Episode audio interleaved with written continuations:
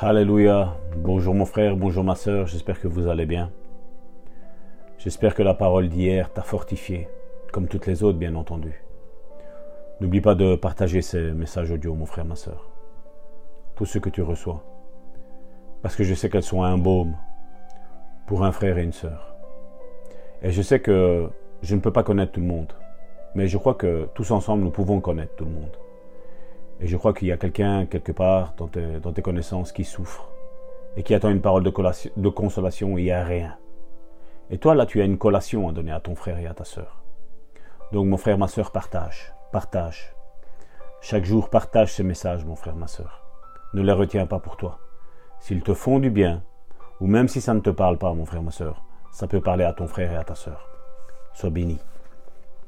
Vous êtes toujours avec le pasteur Salvatore Gentile de l'église de Bon Samaritain. Nous sommes le 10 octobre aujourd'hui. Et le psaume 141, verset 3 nous dit Éternel, mets un garde à ma bouche. Veille sur la porte de mes lèvres. Psaume 141, verset 3. Le titre de ce message est N'accordez pas d'autorisation au diable. Voilà un principe scripturaire que beaucoup de chrétiens ne comprennent pas, ou dont ils ne se rendent pas compte. De votre bouche vous allez permettre soit à Dieu de vous dominer, soit à Satan. Pour être sauvé, vous devez confesser la Seigneurie de Jésus. D'après Romains chapitre 10, verset 9, qui dit, Si tu confesses de ta bouche le Seigneur Jésus, et si tu crois dans ton cœur que Dieu l'a ressuscité des morts, tu seras sauvé. Vous autorisez Jésus à vous dominer en le confessant comme votre Seigneur. C'est alors qu'il commence à régner dans votre vie. Cependant, quand vous confessez la capacité de Satan à vous entraver, à vous empêcher de réussir, à vous tenir lié ou à vous rendre malade tout le temps, vous autorisez Satan à vous dominer. Il est le Dieu de ce monde et il s'infiltre là où vous le lui permettez.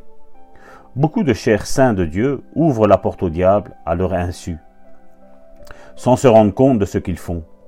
Mais ce sont eux, néanmoins, qui l'autorisent qu'ils soient conscients ou non de ce qu'ils font, c'est quand même de l'autorisation.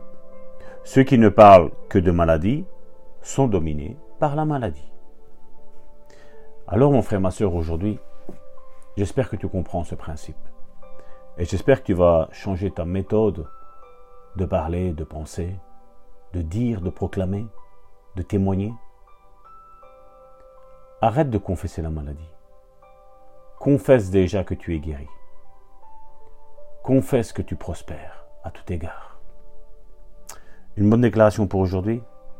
Je tiens la porte fermée au diable. Je ne lui permets pas de s'insinuer dans aucune partie de ma vie. Je veille sur les paroles de ma bouche, ne prononçant que les choses qui apportent gloire et honneur à Dieu.